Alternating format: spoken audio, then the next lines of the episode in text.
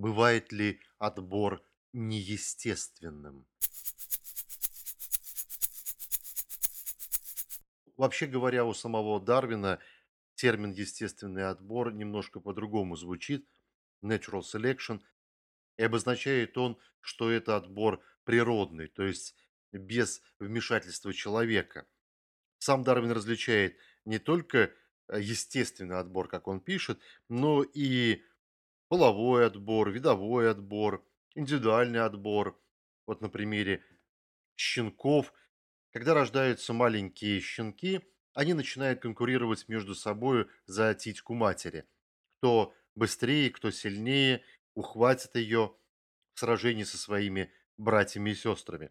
И тот, кто больше напьется молока, тот получает и дальнейшее преимущество, он становится сильнее, отталкивает других щенят от титьки и растет быстрее, чем другие, становясь еще сильнее и, соответственно, будет первым.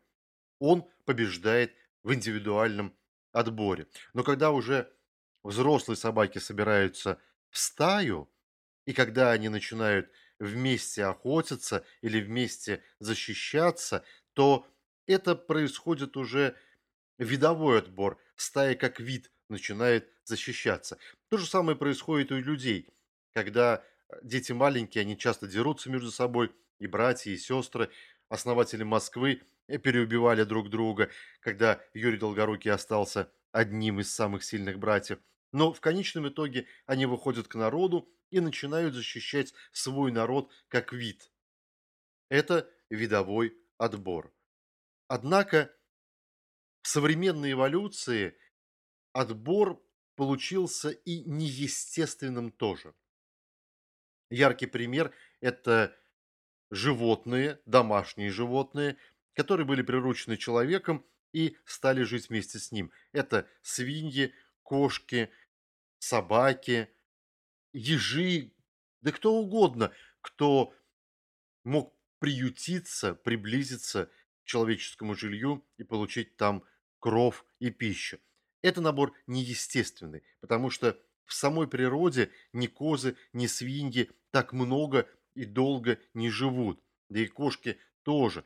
Они не размножаются с такой скоростью, они погибают на ранних стадиях и в процессе индивидуального отбора, и в процессе видового, но однако человек, как неприродный элемент, приручил их, вырастил и сделал массовыми по всей Земле.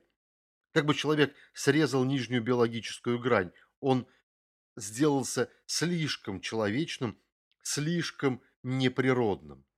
Однако сейчас происходит и другой процесс. Происходит процесс искусственного создания многих вещей. Не из природного камня, не из природного дерева, из пластика, из нефти, металлов. В том числе происходит и процесс создания новой еды.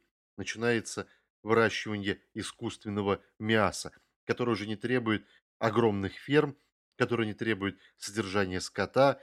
И может так получиться, что в процессе нового неестественного отбора человек создаст искусственную жизнь, и все те животные, которые были возле человека, они пропадут, они вернутся в свои ареалы обитания, в наших детей и внуков не будет возможности увидеть их в деревнях и селах, и им придется платить за то, чтобы съездить в далекие страны, посмотреть на свинью или кошку.